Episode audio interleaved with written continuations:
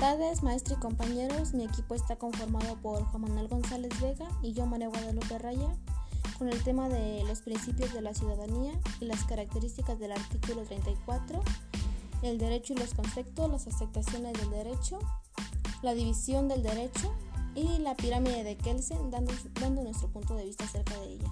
Comenzando con el tema de la ciudadanía condición que reconoce a una persona una serie de derechos políticos y sociales que le permiten intervenir en la política de un país determinado. El artículo 34. Son ciudadanos de la República los varones y las mujeres que teniendo la calidad de mexicanos reúnen además los siguientes requisitos. Haber cumplido los 18 años y tener un modo de vida honesto de vivir. ¿Qué es el derecho? El ordenamiento social justo es el conjunto de normas jurídicas que rigen la conducta de los habitantes con un fin común de la justicia. Nos vamos con el tema de las acepciones del derecho y los principios fundamentales que tiene. Acepciones del derecho. Este término se refiere a los distintos significados que tiene la palabra del derecho. Algunos son el derecho objetivo, que es el conjunto de leyes y reglas que se integran de una sociedad. El derecho subjetivo. Las personas pueden afectar leyes jurídicas así como hacer que otras las cumplan.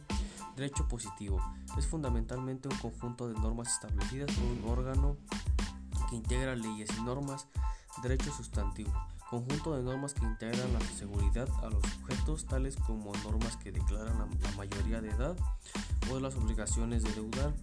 Derecho adjetivo, normas y principios jurídicos tales como el derecho al seguro social, derecho a la salud, derecho a la educación, derecho al voto, acceso a la justicia, derecho Derecho vigente es aquel que se encuentra en un espacio y tiempo vigente.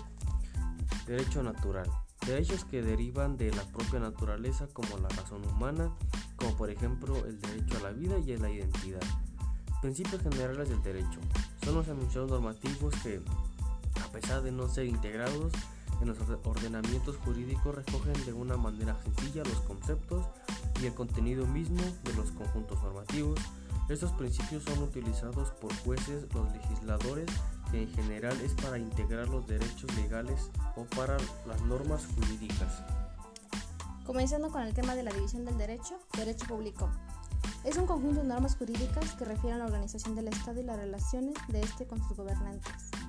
De este se derivan el derecho constitucional, derecho administrativo, derecho penal, derecho procesal, derecho internacional público y el derecho fiscal. Derecho constitucional es el conjunto de normas relativas a la estructura fundamental del Estado, a las funciones de sus órganos y las relaciones de estos entre sí y con los particulares. Derecho administrativo. Pertenece a la rama del derecho público y regula la administración pública y la organización de las actividades del Poder Ejecutivo. Derecho penal. Es el conjunto de normas jurídicas de la rama del derecho público cuyo objetivo principal es la prevención del delito. Delito es un acto de omisión que es sancionado por las leyes penales. Se encuentra sustentado por el Código Penal. Derecho procesal es el conjunto de normas jurídicas de la rama del derecho público que regula el aspecto judicial del Estado, las relaciones entre los gobernantes y los juzgados, las instancias y los respectivos tiempos que llevan en el proceso y el procedimiento. Derecho internacional público es el conjunto de normas jurídicas que regula la relación entre los estados y en los países. Debido a que existen una gran cantidad de estados, es necesario que las relaciones entre estos tengan un marco normativo el cual puedan apegarse con igualdad. Derecho privado es el conjunto de normas jurídicas de derecho privado que regulan las consecuencias de los principales hechos y actos de la vida humana. Derecho mercantil es el conjunto de normas jurídicas de derecho privado que regula el comercio de los comerciantes y los actos que realizan. Sus principales fuentes son la ley estricta, los tratados internacionales, la jurisprudencia y los usos y costumbres mercantiles. Derecho internacional privado es el conjunto de normas jurídicas de derecho privado que regulan las sanciones entre los sujetos e individuos de un país referente a otro. La ley en México, las normas de derecho internacional en privado encuentran dispersas en varios ordenamientos, los tratados internacionales y la costumbre internacional. Derecho social. Surge por la necesidad de proteger a los demás un conjunto de normas tendientes a promover la igualdad entre los seres humanos y proporcionar a todos bajo un criterio de justicia distribuida tiene como objetivo estar dirigido a grupos sociales determinados, buscar la protección de grupos sociales vulnerables, ser el índole económico y buscar establecer un sistema de instituciones y controles que moderen la coordinación de intereses de los grupos sociales. En este se encuentran el derecho laboral, que es un conjunto de normas jurídicas pertenecientes al orden del derecho social que regulan las relaciones que existen entre el trabajador y el patrón. Existen diferentes fuentes que permiten la aplicación del derecho laboral, dentro de las que destacan la Constitución de los tratados internacionales de las leyes y los reglamentos. Derecho de la seguridad social. El objetivo principal de esta es mantener la protección de las personas en el caso del trabajador.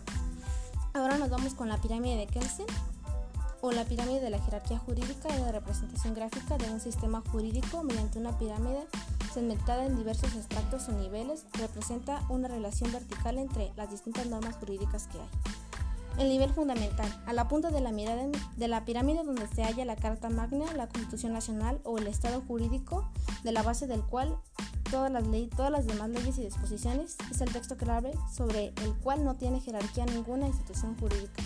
El nivel legal, ubicado en el peldaño número 2 y pudiendo dividirse en muchos, a lo largo de los cuales se ordenan según jerarquía el conjunto de leyes que hacen vida dentro del marco legal constitucional desde lo más arriba hasta lo más fundamental hacia abajo.